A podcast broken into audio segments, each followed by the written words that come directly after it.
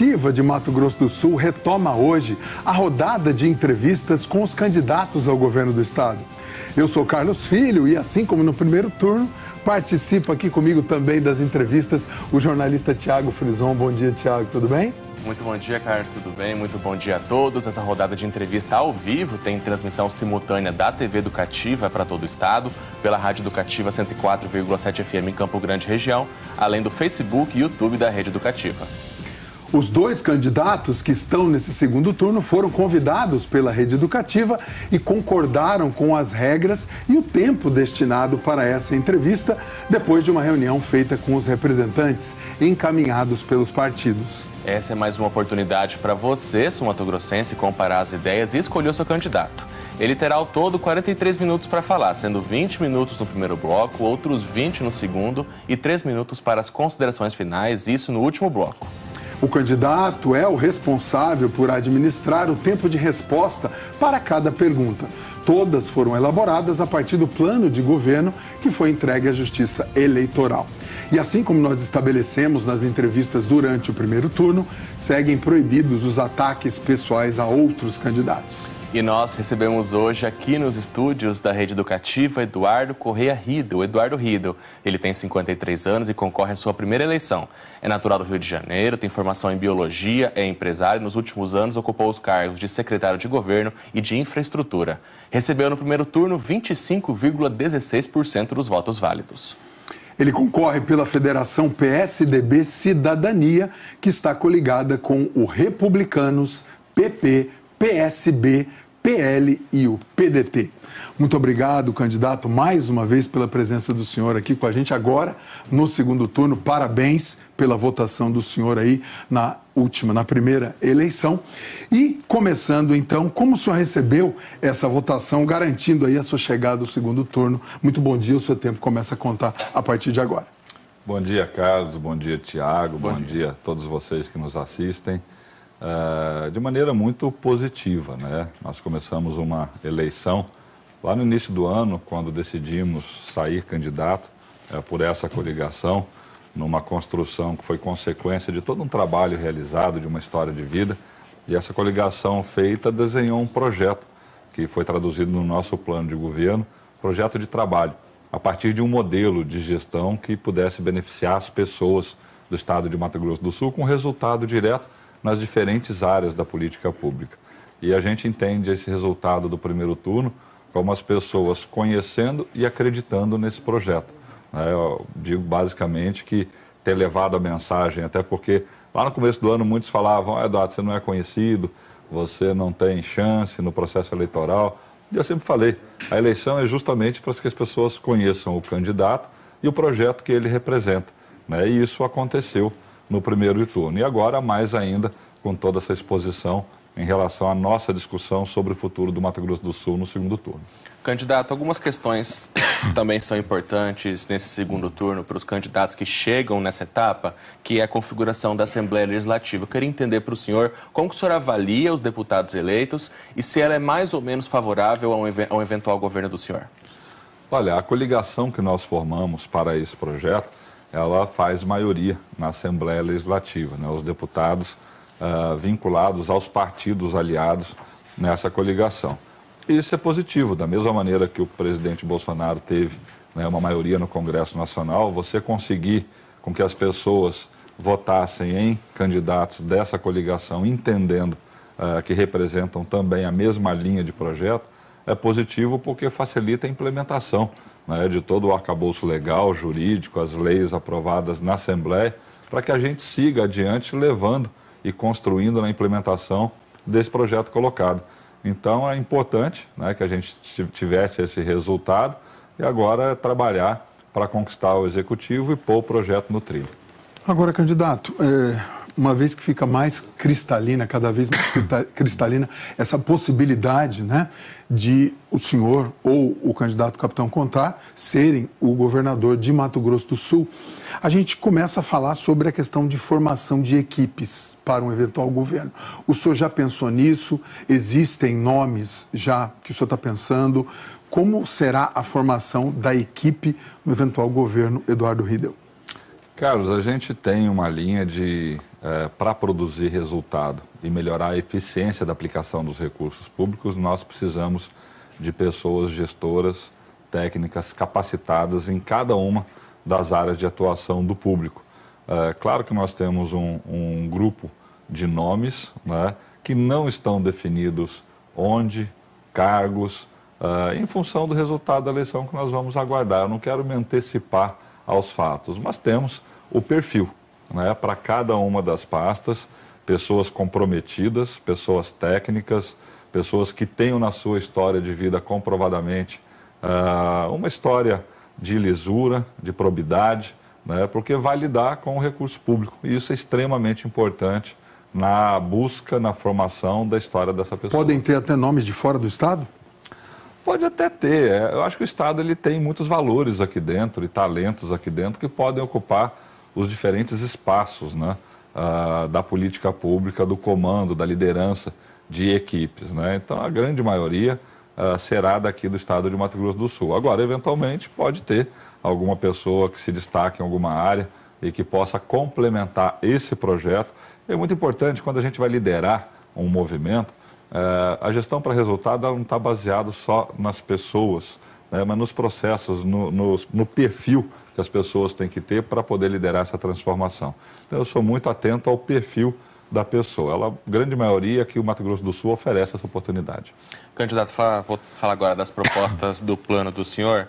É, entre essas propostas voltadas às cidades sul-mato-grossenses é a universalização da pavimentação asfáltica. Como que isso se daria na prática no eventual governo do senhor? Primeiro, o levantamento né, dessa demanda nos 79 municípios, que nós já temos isso praticamente definido.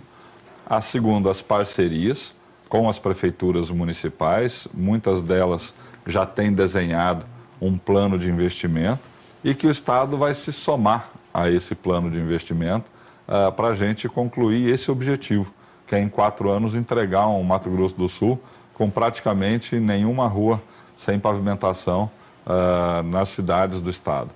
É, veja que a gente tem um projeto em evolução de saneamento básico, né, cobrindo todo o estado de Mato Grosso do Sul.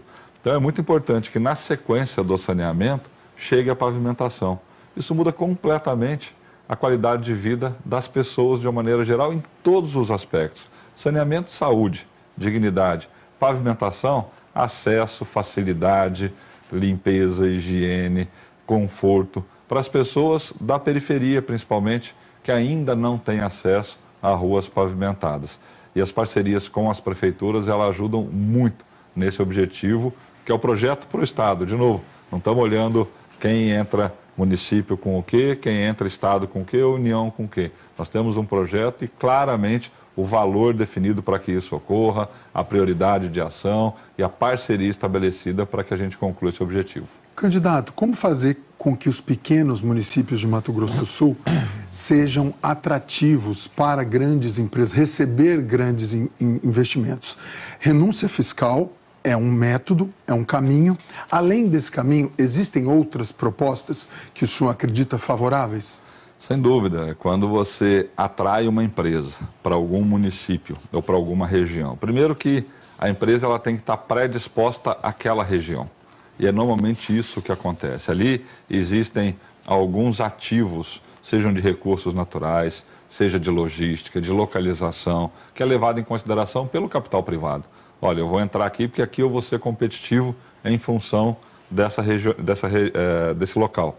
É, a partir daí, tem uma negociação com o Estado, como você disse, o incentivo fiscal ele é fundamental, mas a capacidade de investimento do Estado para dar suporte àquele investimento privado, ele é fundamental.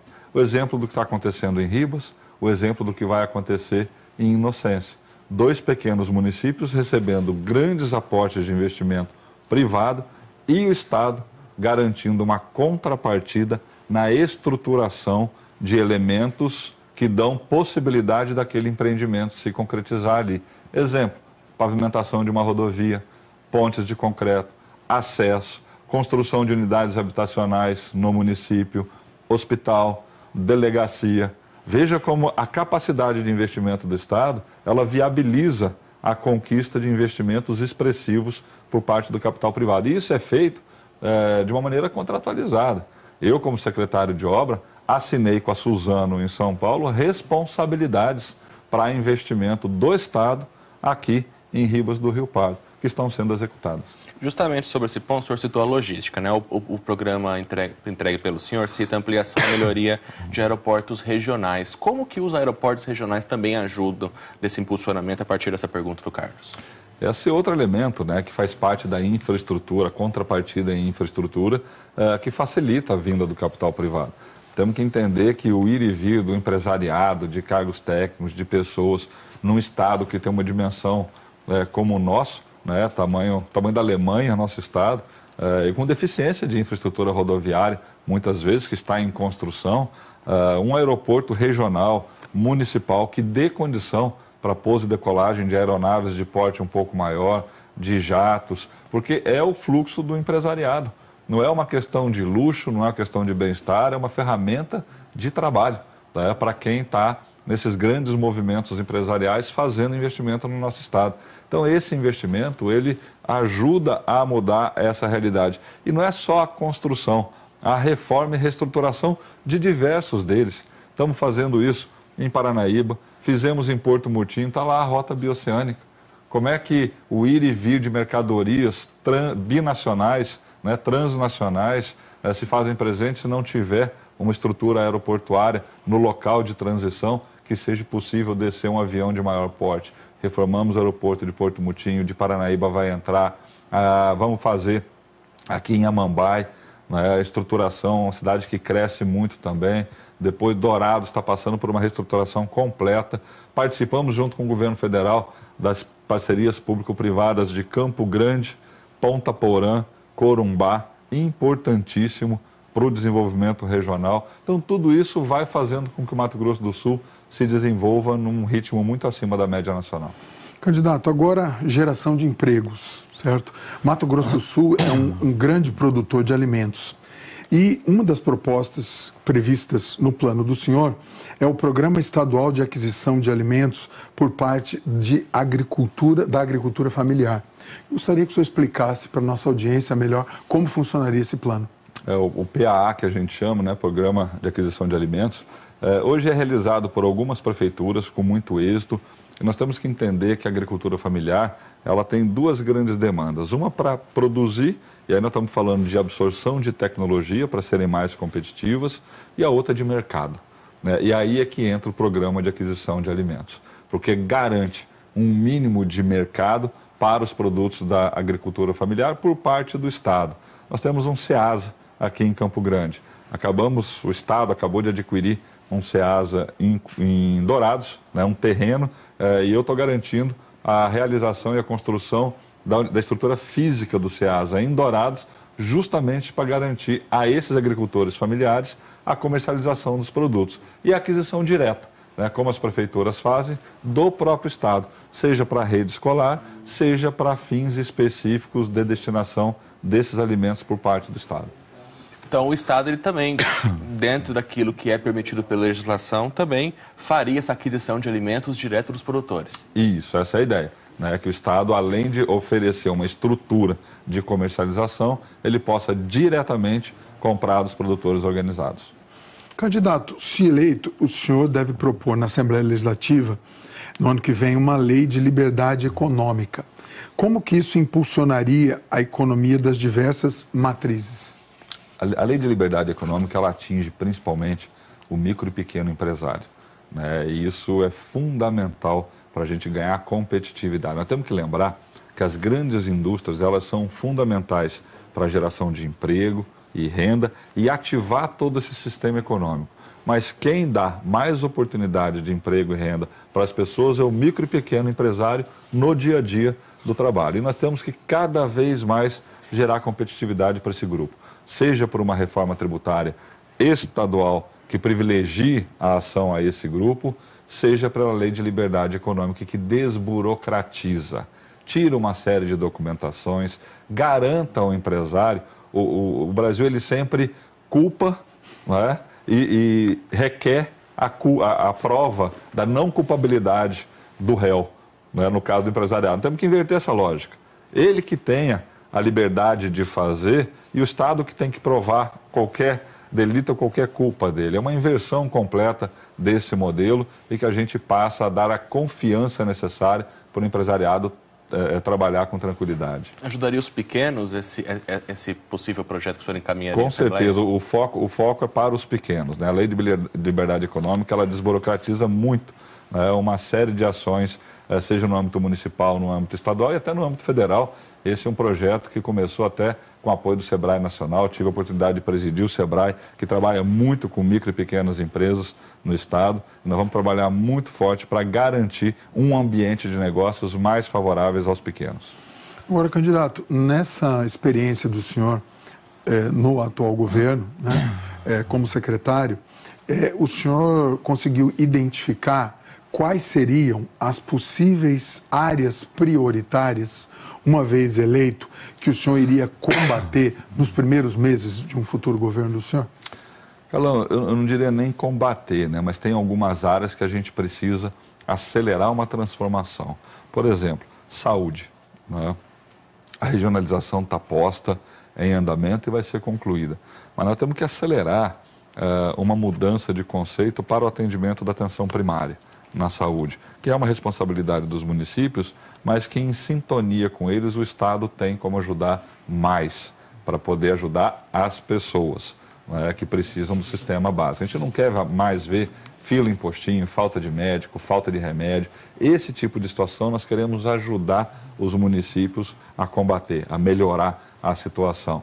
Né, a segurança pública ela evoluiu muito, é? agora é uma, é uma guerra literal permanente, principalmente contra o tráfico de drogas, contra o ilícito de tráfico de armas. Né? Nós estamos num país de fronteira seca, 1.500 quilômetros de fronteira com dois países, e realmente esse é uma ação contínua e nos dá muito orgulho as nossas forças de segurança pública pelo bom resultado alcançado. Mas é uma ação permanente e de investimento cada vez maior para garantir a segurança, não só do sul Mato Grossense, mas nesse caso do Brasil. Né? Nós servimos aqui de escudo e prestamos um grande serviço ao Brasil. Candidato, falar agora de saúde. É, o plano do senhor ele cita a criação de um, pro, um programa chamado Policlínicas MS para as quatro regiões de Mato Grosso do Sul. Queria entender qual que é a importância e como que elas funcionariam nas cidades. É muito para ajudar esse, que eu estava falando da atenção primária, né, para ajudar muito também, além da, uh, dos centros de, de diagnóstico, né, que nós vamos ter também associadas às policlínicas, um espaço para você acelerar e diminuir as filas de uma maneira geral, fazendo o básico do atendimento à saúde. Então, todas essas ações elas vão na linha do atendimento primário à saúde, ajudando o município a criar, uh, a melhorar esse déficit que existe hoje. Candidato, agora mudando de assunto, falando de educação. Nós tivemos aí, né, passamos por essa, estamos passando por essa questão da pandemia que causou enorme prejuízo para os estudantes. O senhor já pensou o que vai poder ser feito para tentar recuperar o que, o, que foi perdido e garantir com que a educação é, de qualidade seja uma realidade é, num eventual governo do senhor?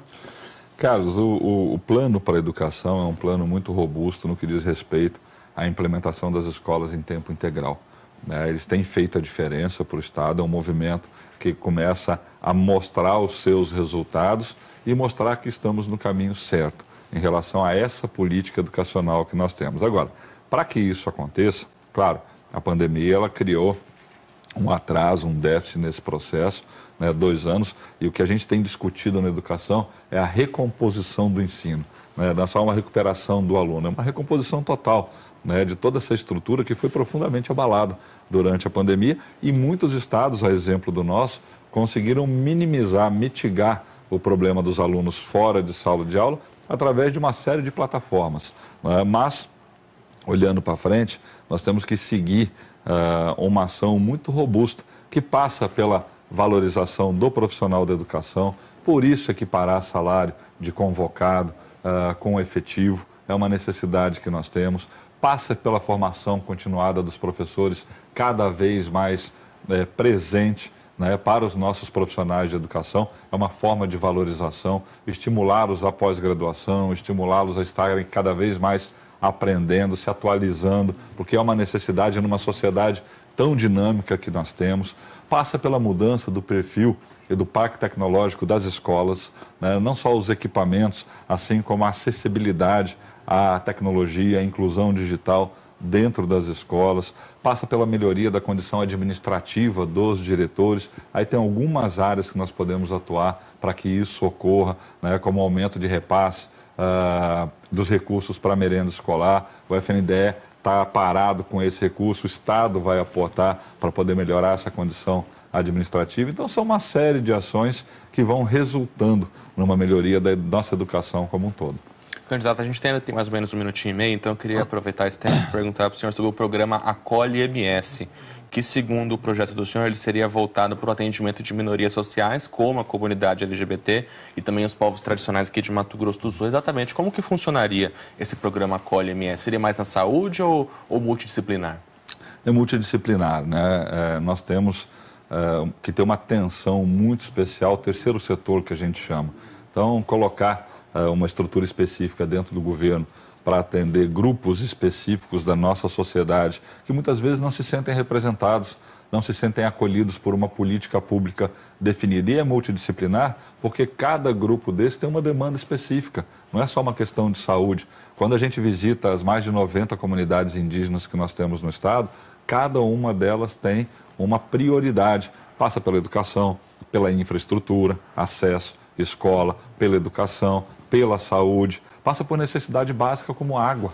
Nós temos demandas de acesso à água. E essas comunidades, ah, é território federal, é, o Estado tem limitação. Eu acho que esse tempo tem que dar um basta nele. Chega, nós temos que assumir, o Estado de Mato Grosso do Sul, assumir as suas responsabilidades com alguns grupos da nossa sociedade que são sul-mato-grossenses, têm que ser respeitados né, e devem ter um olhar e uma atenção todo especial do nosso Estado.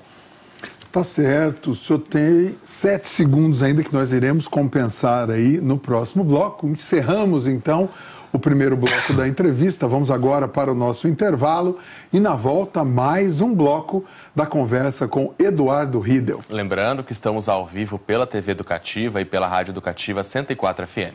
É a rede educativa nas eleições 2022.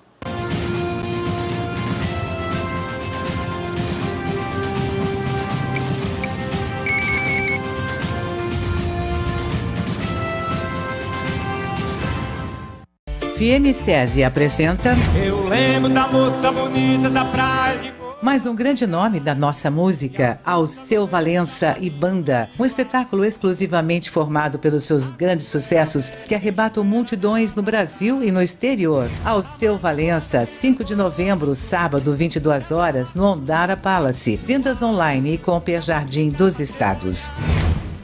Em dezembro, a nova geração pop do Brasil. Ana Vitória, na turnê Cor, álbum recém-lançado, um novo patamar artístico na carreira de sucesso no pop brasileiro. Ana Vitória, 3 de dezembro, no ginásio Dom Bosco. Vendas ingressodigital.com e Comper Jardim dos Estados. Promoção Pedro Silva e Jamelão. Apoio Cultural Coco Bambu, 067 Vinhos. Sicredi, gente que coopera cresce. FIEMSESI, Indústria pela Vida. E Rede Educativa MS de Rádio e televisão. Informar é essencial. Analisar é fundamental. Debater é cultura. Os fatos que você quer saber. Os contextos que você precisa entender. Todos os lados da notícia. De segunda a sábado, nove da noite. Jornal da Cultura. Precisando desabafar, falar de suas dores e sentimentos feridos? O Grupo Amor Vida está à sua disposição para uma escuta amiga e sem julgamentos. Ligue e receba apoio emocional. Estamos aqui para ajudar no alívio de suas dores e assim conduzir sua caminhada com mais leveza. As conversas são totalmente sigilosas e com respeito ao seu anonimato. Ligue gratuitamente das 7 às 23 horas. 0800 750 55 3554. Rede Educativa MS. Para todo mundo ver e ouvir.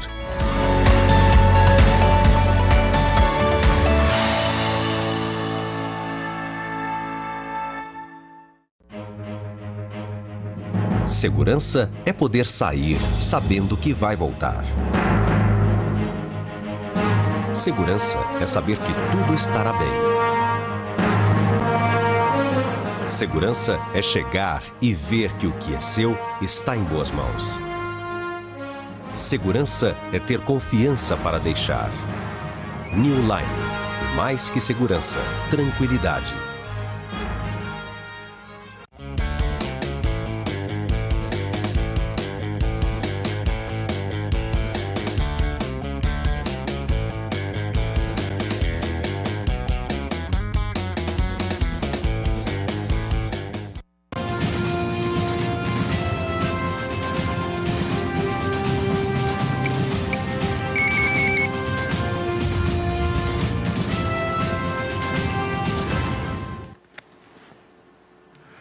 Estamos de volta para dar início à segunda parte da entrevista com o candidato ao governo do estado de Mato Grosso do Sul, Eduardo Riedel. Estamos ao vivo pela TV Educativa, pela Rádio Educativa 104 FM, Facebook e YouTube da rede.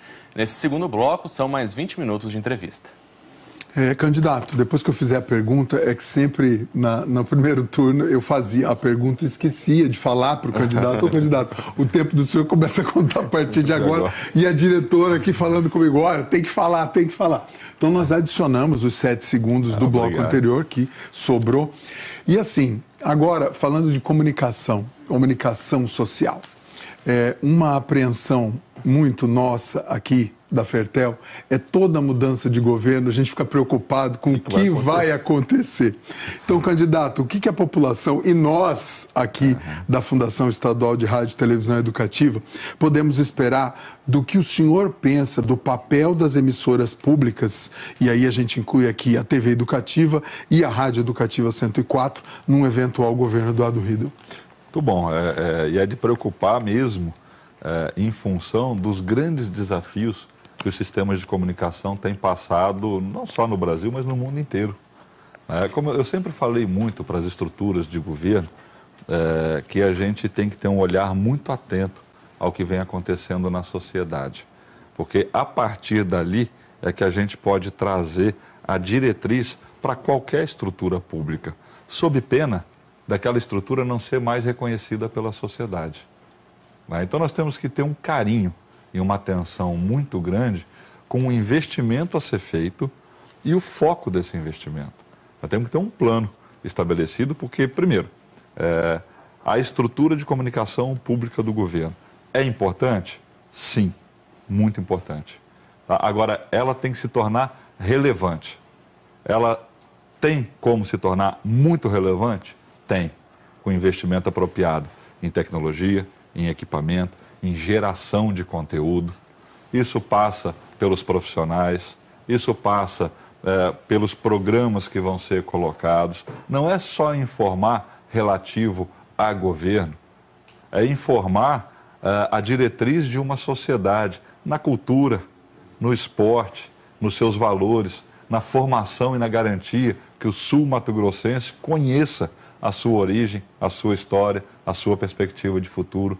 Então, acredito que existe na estrutura da FETEL eh, uma condição e uma base absolutamente sólida para a gente decolar né, em relação aos investimentos adequados, corretos, para que a gente tenha essa valorização, esse resultado no âmbito da sociedade como um todo. Ganham todos, ganha governo, ganha a instituição FETEL, mas principalmente ganha a sociedade sul-mato-grossense. Esse é o nosso objetivo. Porque a impressão que passa, candidato, é que o senhor acabou de falar dessa questão de investimentos. Então, os, o, o governador, uma vez eleito, ele percebe, ele identifica essa necessidade de investimentos e a gente sabe que nessa área da comunicação o investimento não é pouco.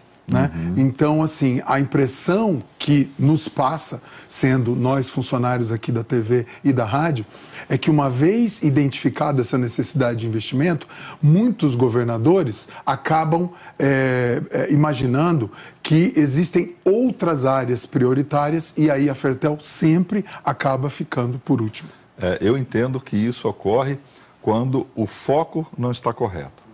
A Fertel não pode ser, o sistema de comunicação público, ele não pode, é, de maneira alguma, se apequenar em transmitir a informação é, de um conjunto, no meu ponto de vista, ela deve cumprir um papel muito maior que esse, né, dentro desse conjunto que envolve comunicação de uma maneira geral. Então, ela é uma estrutura pública, né, que deve financiado pelo público, pela sociedade do Mato Grosso do Sul e deve cumprir um papel que o sistema tradicional de comunicação muitas vezes não cumpre, que não é só a informação. Por isso que eu insisto na geração de conteúdo, não é? Porque a geração de conteúdo ela pode, agora, claro, isso é um debate aberto. É? Essa é a minha opinião. Eu posso ser convencido do contrário pelos profissionais da área, mas eu acho sim que a gente carece de investimento, e você está correto, né? às vezes fica num segundo plano, mas que entra. É, muitas vezes assim, ah, o esporte é segundo plano, a cultura é segundo plano, a comunicação é segundo plano. Não são. É, esse é o meu ponto. Né? Não são. Não são menos que saúde, que educação, que segurança pública. Né? Talvez tenha um orçamento menor, porque são áreas gigantescas, mas são tão relevantes ou mais, muitas vezes, é, do que uma área gigante em termos orçamentários. Então, com pouco, pouco mais de orçamento, você consegue muito resultado. É uma questão de priorizar e ter claro o foco, a diretriz. Porque também não adianta você colocar recurso sem ter muito bem definido o caminho a ser seguido. Né? Aí vira é, discussão e despesa é, sem o resultado que nós queremos, nós como um todo, como instituição, queremos produzir. Tá certo. Candidato, é, fala, voltar a falar agora do, do plano de governo do senhor, é, segurança pública. É, o senhor fala em fortalecer as ações na área da segurança. Especificamente, daria para apontar qual seria o principal caminho na segurança pública no governo do senhor? É investimento, né? Coordenação e inteligência. Eu, eu, foco. Eu, foco. Por favor, foco. Governos têm uma capacidade incrível de perder o foco, tá? porque é muito grande a sociedade é muito grande, as demandas são muito grandes. É? Segurança pública. Vamos passar a página da, é, dos equipamentos, da infraestrutura que a gente chama para segurança. Estamos falando de viatura, armamento. Isso, isso tem que manter, tem que evoluir sempre. É, como a gente. Vou, vou botar o sistema de segurança pública, tem lá na saúde, por exemplo, Corpo de Bombeiro Militar, atendendo hoje os motossocorristas. Você nem sei sabe o que, que, é isso. Foi uma decisão que eu tomei lá atrás. Né? São BMW 850, moto totalmente equipada para chegar antes que uma ursa ou que a ambulância. E chega em minutos e pode salvar muitas vidas com o básico do equipamento, um profissional né, de moto, numa moto potente, segura e que tem a capacidade de, de, de é, transportar os equipamentos necessários para o primeiro atendimento. Muitas vezes até mais barato né? do que um caminhão, um Muito carro. mais barato, 58 mil reais. Quanto uma estrutura gigante. Claro que a outra não é desnecessária, mas ela é prioritária, o, o, o moto socorrista. É só para dar uma dimensão de como se você tiver foco no resultado, você encontra modelos e maneiras diferentes de fazer as coisas. Né? Então, na segurança pública, o foco é coordenação inteligência. É, valorização do profissional de segurança pública é fundamental. Um profissional valorizado, que tenha perspectiva na carreira, que seja remunerado justamente, né, que tenha essa condição de trabalho pelos equipamentos oferecidos. Como é que você bota um profissional para fazer um enfrentamento se o armamento dele é de pior qualidade do que o do bandido? Por isso, investimento no que há de melhor em termos de qualidade, calibre, munição. É o que está sendo colocado à disposição dos nossos profissionais de segurança pública. Quando a gente fala de equipamento, se você olhar também, dou o exemplo do Corpo de Bombeiro Militar, porque é uma instituição que passou por uma transformação completa né, em equipamentos, viaturas, é, toda a sua estrutura, quartéis, são mais de 10 novas unidades no estado. O município, como bonito, não tinha Corpo de Bombeiro Militar. Qual é a segurança que dá para o cidadão, uma cidade turística, para o turista, né, que é um turismo a céu aberto, um turismo que tem seus riscos e não tem um corpo de bombeiro militar. Então, a estruturação das forças, como foi agora o DOF, né, Estado de Fronteira, chama atenção, porque os bons resultados, todo ano quebra recorde de apreensão de drogas, inteligência, coordenação. Né, e claro, toda essa estrutura está equipada. Lá no pátio do DOF hoje tem um helicóptero né, à disposição do Departamento de Operações de Fronteira para fazer patrulhamento, perseguição, abordagem. é, muda completamente a realidade dessa região. Então, esses investimentos permanentes, eles geram um resultado robusto para a nossa sociedade. Uh, e a inteligência é um movimento silencioso que as pessoas não enxergam, mas ela é a que mais produz resultado. Continuar investindo nisso. Ainda nessa área, candidato, é, como é possível, além da educação, a gente sabe que a educação ela, ela é uma arma muito poderosa, é, mas ela, ela tem médio e longo prazos de efetividade. Então, como é possível intensificar o combate ao feminicídio, às práticas de assédio, ao racismo e todas as outras formas de violência? É, primeiro, a gente tem que ter uma estrutura de acolhimento. Né? é, ao violentado ou à violentada, é, em qualquer grau, qualquer nível. O que é essa estrutura de acolhimento? No caso de feminicídio, da violência contra a mulher, nós já temos 12 delegacias especializadas da mulher, né? uma em Campo Grande e no interior do estado. É, já temos 26 salas lilás né, ao longo dos municípios do estado e quero colocar todos os municípios uma sala lilás, pelo menos né, porque ajuda muito no acolhimento. É, alguns instrumentos hoje de tecnologia podem ajudar, como o botão do pânico. É, as pessoas os profissionais da segurança pública tipificarem corretamente o crime. O Mato Grosso do Sul tem um índice muito alto de violência contra a mulher. É verdade. E você sabe por quê? Porque nós tipificamos violência contra a mulher. Nós não jogamos para debaixo do tapete. Tem estado que o indicador é mínimo, quase nenhum. Fala, nossa, que maravilha. E é muito mais alto que o nosso. É porque nós tipificamos.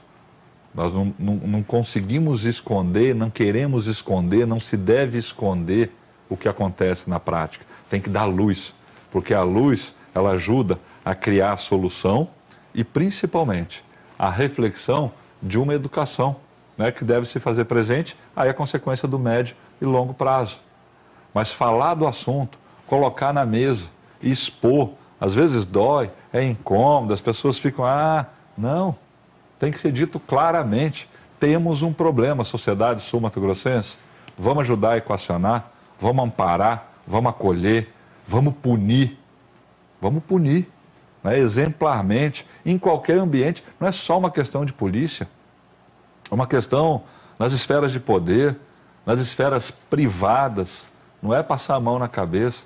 Essa é uma área que eu vou ser absolutamente intolerante dentro das estruturas de poder, né, com a violência contra a mulher, e não é só contra a mulher, contra as minorias. Respeite o próximo em todos os níveis. Né, e é essa conduta e a liderança que a gente deve exercer e os instrumentos a serem construídos para coibir esse tipo de situação. O senhor citou a educação, candidato, queria falar desse tema agora, né?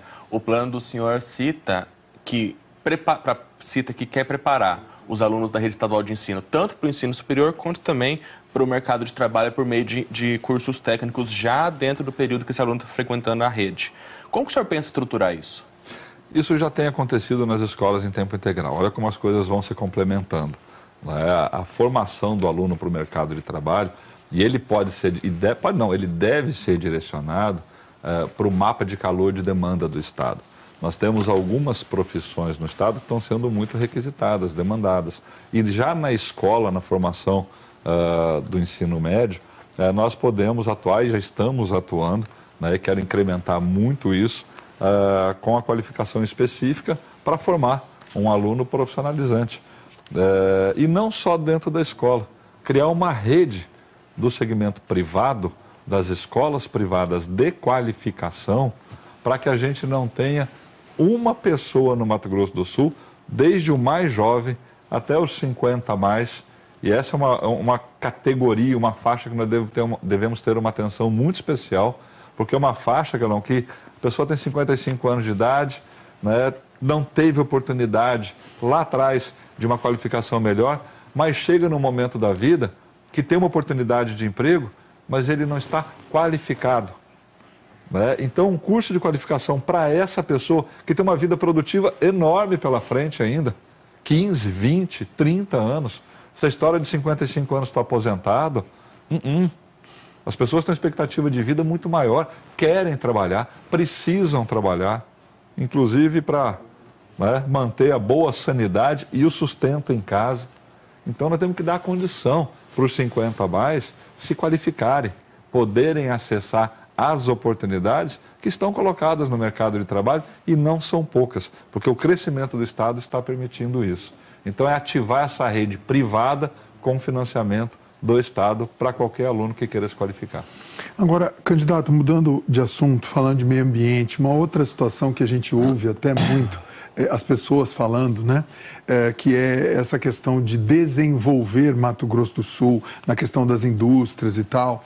É, e lembrando que a nossa matriz econômica ela é voltada para essa área ambiental. Então eu pergunto para o senhor como é que Mato Grosso do Sul pode equacionar essa questão de produção de alimentos, de produção na área ambiental com um desenvolvimento industrial? Olha, nós temos uma oportunidade de ouro, né? Porque o Mato Grosso do Sul ele tem essa oportunidade de crescimento industrial mas com as técnicas e as práticas de sustentabilidade né, do nosso uh, ambiente e dos processos das indústrias. Eu tive sábado agora na Impasa, indústria de etanol de milho, lá em Dourados. Né, 400 funcionários, 80% acima de curso superior, é uma indústria 4.0. O que, que é isso? Totalmente informatizada, até por isso são poucos funcionários, né, 400, mas todos ganhando bem melhor, porque tiveram a oportunidade de se formar, de ter acesso à educação. É, e do ponto de vista ambiental, uma unidade absolutamente ciclo fechado, que a gente chama. O que, que é isso? Né? Não tem resíduo de tratamento, tratamento de resíduo industrial. Você sabe por quê? Porque não tem resíduo industrial. Reaproveita toda a água, todos os produtos do processamento são utilizados, comercializados, processados. Então, olha do que, que nós estamos falando desse movimento industrial da indústria 4.0 sustentável para os próximos 10 anos do Mato Grosso do Sul em relação aos nossos biomas. Muito diferente de quem passou por uma etapa da industrialização brasileira e os países modernos, atuais, que terminaram com boa parte dos seus ativos ambientais e nós temos aqui uma oportunidade de ouro de ver esse crescimento com absoluto respeito ao nosso meio ambiente.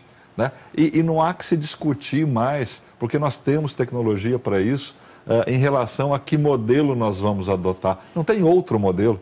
É o modelo do crescimento sustentável. E isso vale também para a gestão territorial, para o crescimento da nossa agricultura, né? que se faz em cima de bases tecnológicas que preservam cada vez mais os nossos biomas. Nós temos 4 milhões de pastagens em completo estágio de degradação. Olha onde pode entrar o crescimento da nossa produção. 10 milhões de hectares de pastagem em processo de degradação. Então nós temos uma, um ativo enorme do ponto de vista ambiental. E é por isso que nós colocamos o Mato Grosso do Sul balanço de carbono neutro até 2030, com uma série de eixos estruturantes que nos levarão até lá. Candidato, é, tanto o Brasil quanto o Mato Grosso do Sul ainda caminham para a gente ter uma sociedade menos desigual. E acho que as políticas de assistência social, nesse sentido, são bastante importantes. O plano do senhor ele cita algumas, né? O programa Primeira Infância no Sistema Único em Assistência Social, o Mais Social, o Vale Universidade, o, o, o Vale Universidade Indígena tam, também, o Passe Livre Intermunicipal. Mas, de maneira geral, na assistência social, o que esperar no eventual governo Eduardo Rito? É, você comentou e mencionou aí uma série de programas, né, que eles compõem o que eu chamei no nosso plano de sexta cidadania. É, o que, que, é isso? É, são um conjunto de ações absolutamente transversais que tiram a pessoa né, da falta de dignidade, a transformam em cidadã. Isso passa né, por um mínimo de renda. Né? Então, às vezes, ah, tem que fazer isso, tem que traduzir aquilo. Renda, foco renda. A pessoa sem renda, ela tem que ter renda, sob diversas formas. Quando você faz o mais social e coloca 300 reais no cartão para ela comprar comida, é complemento de renda. Quando você tira a cobrança da conta de energia de um consumo baixo, de uma casa né, com baixo consumo, tem um bico de luz, tem uma geladeira, tem um ventilador, tem até um ar-condicionado, renda, 100 reais por mês que deixa de gastar.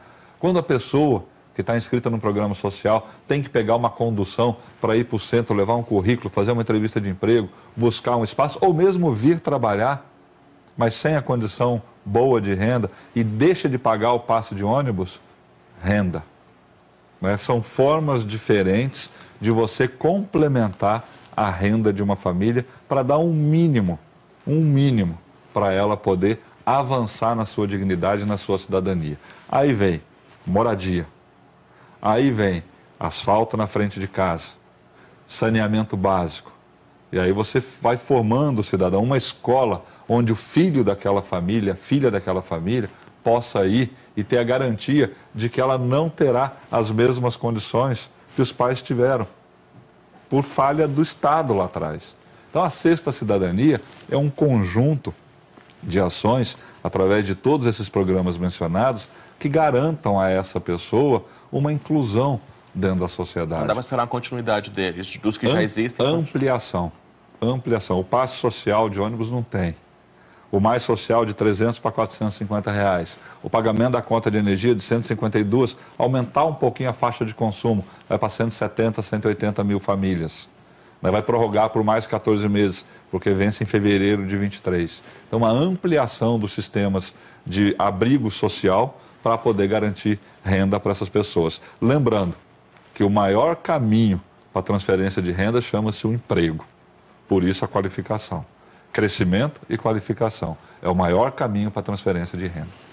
Candidato, a gente ainda tem algum tempinho para. Eu gostaria que o senhor falasse né, das áreas que não são tão gigantes, porém importantes também. O que o candidato Eduardo Riedel pensa de esporte e lazer? Vou ser bem rápido aqui, com 26 segundos, mas é uma área que eu precisaria de mais 20 minutos, viu? Eu sou apaixonado por esporte, é, lazer, e na verdade é, é o grande motivador transversal da sociedade. Eu só vou interromper o senhor, desculpa, só um pouquinho. Vamos fazer o seguinte, então, eu vou, eu, eu vou pedir para a direção aqui, para a gente transferir o tempo do senhor, que seria três minutos no final, para que o senhor tenha tempo de falar de esporte e lazer. Beleza, agradeço. Pode, pode falar. Pode, pode falar? Peraí, vamos, vamos colocar o tempo então? É, a gente Fazer intervalo? Fazer. É, acho que é melhor, vamos, né? Vamos para o intervalo. Então. intervalo. Eu faço no sou... final, na minha fala final, eu ganho aí os 35 segundos tá e falo. Certo, tá, tá certo. Então agora nós vamos para mais um intervalo. E na volta, as considerações finais de Eduardo Riedel. É a rede educativa nas eleições 2022.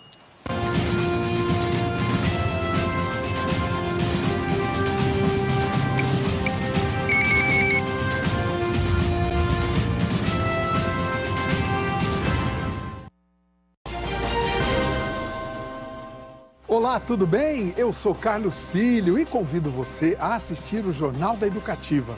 Prestação de serviço, saúde, emprego, cultura e os últimos acontecimentos que afetam o seu dia a dia. Nossas equipes de produção e reportagem selecionam o melhor conteúdo para te deixar por dentro de tudo que é importante. E ainda tem a sua participação com perguntas e comentários. Nos encontramos de segunda a sexta-feira, 11h45, aqui na TVE de Mato Grosso do Sul. Até lá! Rede Educativa MS para todo mundo ver e ouvir.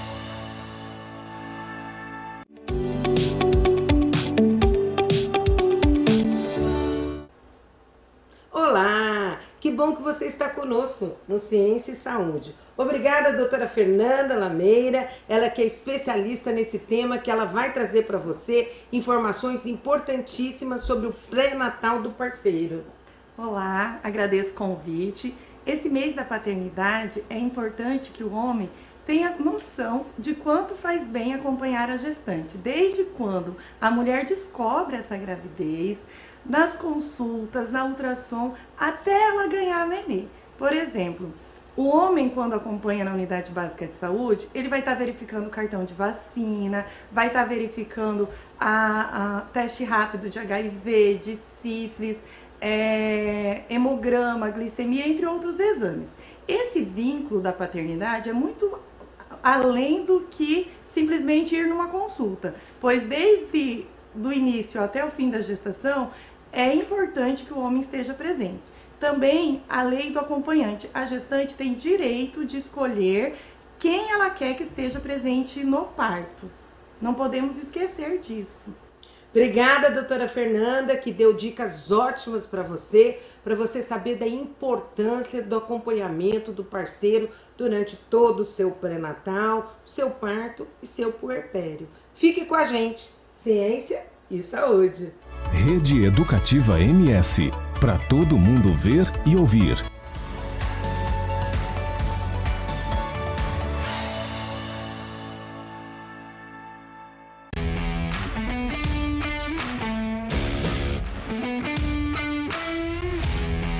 Eu sou Eva Regina e este é o Giro do Esporte.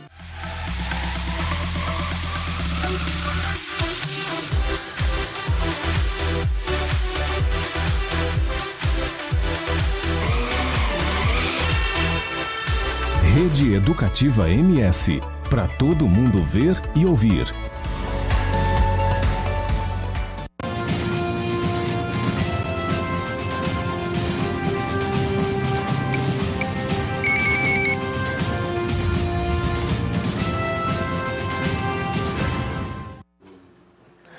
De volta com a rodada de entrevistas com os candidatos ao governo do estado. Lembrando, estamos ao vivo pelas emissoras da Rede Educativa, TVE e Rádio Educativa 104,7 FM, além do YouTube e Facebook aqui da nossa rede.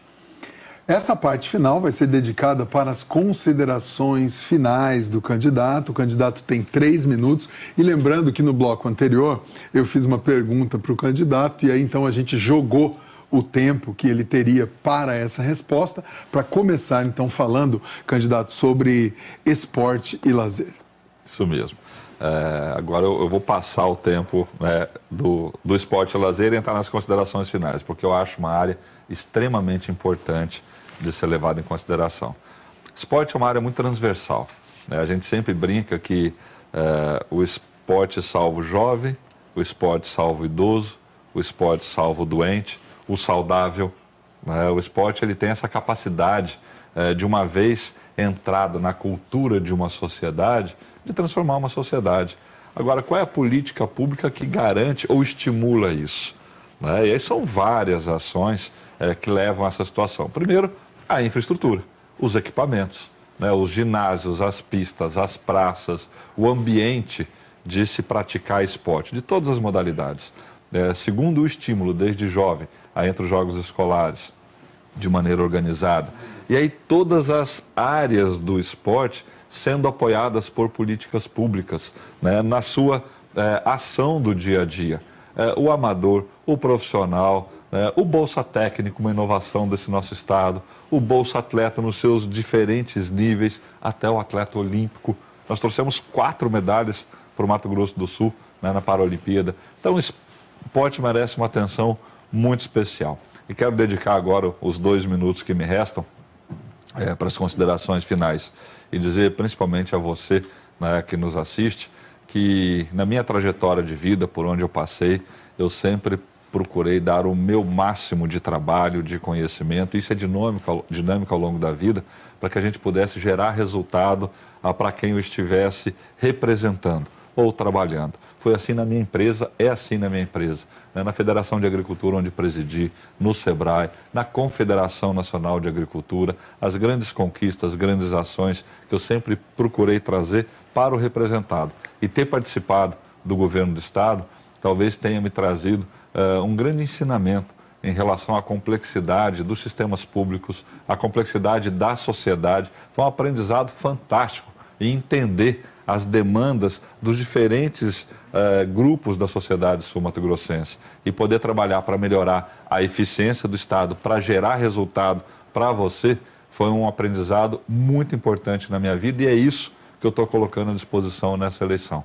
Nós vamos para um pleito eleitoral por um projeto né, que prevê ações administrativas dentro do governo para gerar resultado para você em política pública, na saúde, na educação, na segurança pública, no esporte, na cultura e no lazer, na informação, em todas as áreas de atuação do público. E é esse o pleito que eu tenho discutido, é esse o projeto que eu tenho levado como mensagem para todo o Mato Grosso do Sul, aonde eu vou. E eu peço a vocês que possam fazer uma análise dos dois candidatos que estão aí. uma análise que leva em consideração a história de vida de cada um, a formação de cada um, o ambiente onde cada um já demonstrou ou não resultado, o que cada um já fez, porque vocês não estão votando só na pessoa, vocês estão votando num projeto e na capacidade dessa pessoa liderar o projeto. E é por isso que eu peço voto né, para 45 Eduardo Rídio e peço voto para a reeleição do presidente Bolsonaro por estar alinhado num projeto de Brasil e de Estado que leva em consideração esse desenvolvimento. Agradeço a cada um de vocês e conto com vocês no dia 30. Candidato, muito obrigado pela presença do senhor aqui hoje com a gente, pela entrevista. E antes da gente encerrar, só gostaria de saber do senhor se nós temos um compromisso do Eduardo Riedel de uma vez eleito, o senhor voltar aqui na nossa empresa para dar uma entrevista para a gente como governador do estado. Tenho o compromisso de voltar aqui para dar entrevista para vocês e para começar a discutir os rumos da nossa Fertel. Com vocês. Tá certo. Muito obrigado então ao candidato Eduardo Riedel. Essa foi a entrevista com o candidato do PSDB ao governo de Mato Grosso do Sul. Bom, Carlos, essa foi mais uma oportunidade proporcionada aqui pela Rede Educativa para a população de Mato Grosso do Sul comparar as propostas para os próximos quatro anos. A gente volta a se encontrar amanhã a partir das sete e meia com mais uma entrevista, dessa vez com o candidato Capitão Contar. Muito obrigado pela audiência e até amanhã. Rede Educativa nas eleições 2022.